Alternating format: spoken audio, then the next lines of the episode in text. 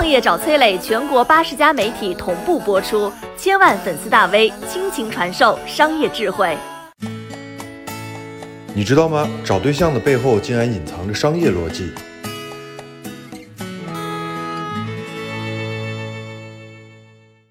结婚找对象里头的各种道道，咱们挑明了说。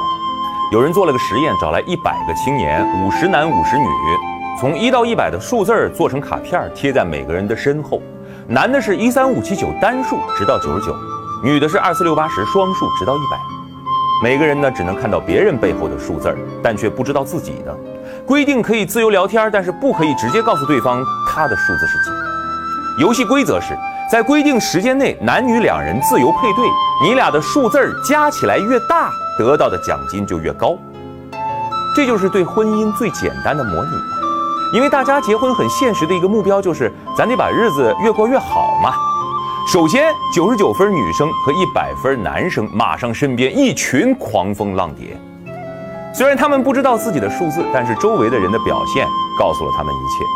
那这两个人在一起，不就把最高奖金给领走了吗？哎，事实可没那么简单。正是因为他们各自的挑选余地非常大，反而让两个人变得格外挑剔。所谓女神为何总是高冷啊？因为从小人家身边就不缺人儿。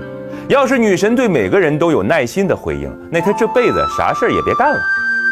而围在男神女神身边的人一看搞不定，因为时间有限，所以大家慢慢的改着朝九十分、八十分、七十分、六十分去下手了，人也渐渐散了。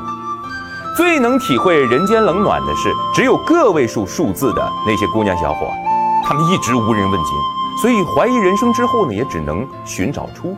一般两个出路：一，五分小伙找个六分的姑娘搭伙过日子，虽然拿的奖金少啊，但是好过不配对儿没奖金；二，低数字的人呢找高数字的人，给出一个更高的奖金分成。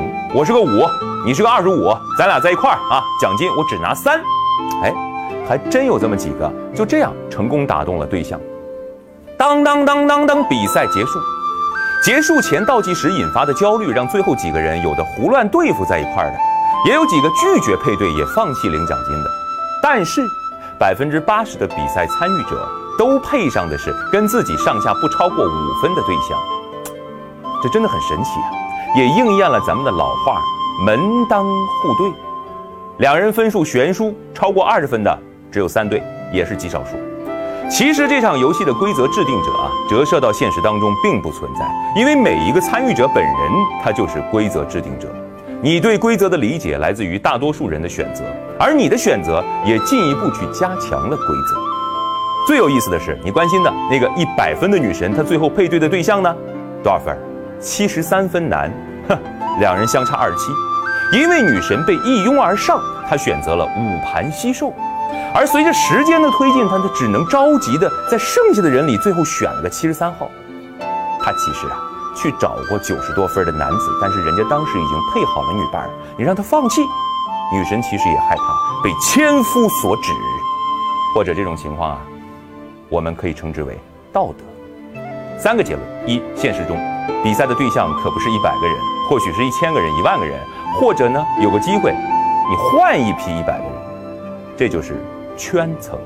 比赛时间就是人生嘛，但最关键的就是二十一岁到三十这几分钟。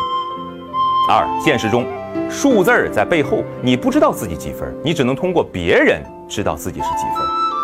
人的背后没有数字，但却有相貌、房子、车子、家境、职业，同时有些指标呢会发生变化，潜力股会变大，垃圾股会贬值，容颜会衰老。但极其剧烈的变化，也极其稀少。三，除去这些冷冰冰铜锈味的分析，生而为人，我想提醒你，还有一个非常可贵和美好的东西，叫爱情。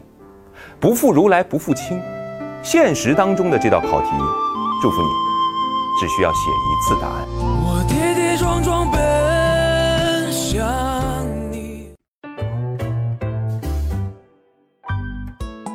我是商业小纸条，我在很多平台去分享过创业方面的课程和经验，比如说抖音、快手、百度、阿里、腾讯等等。我把主讲内容呢整理成一套音频课程，里面谈到了如何创业、如何做副业，以及优质的一些项目剖析等等。相信会对你有所帮助。下拉手机屏幕，在节目简介里添加我的个人微信，这套课程可以免费给你一份。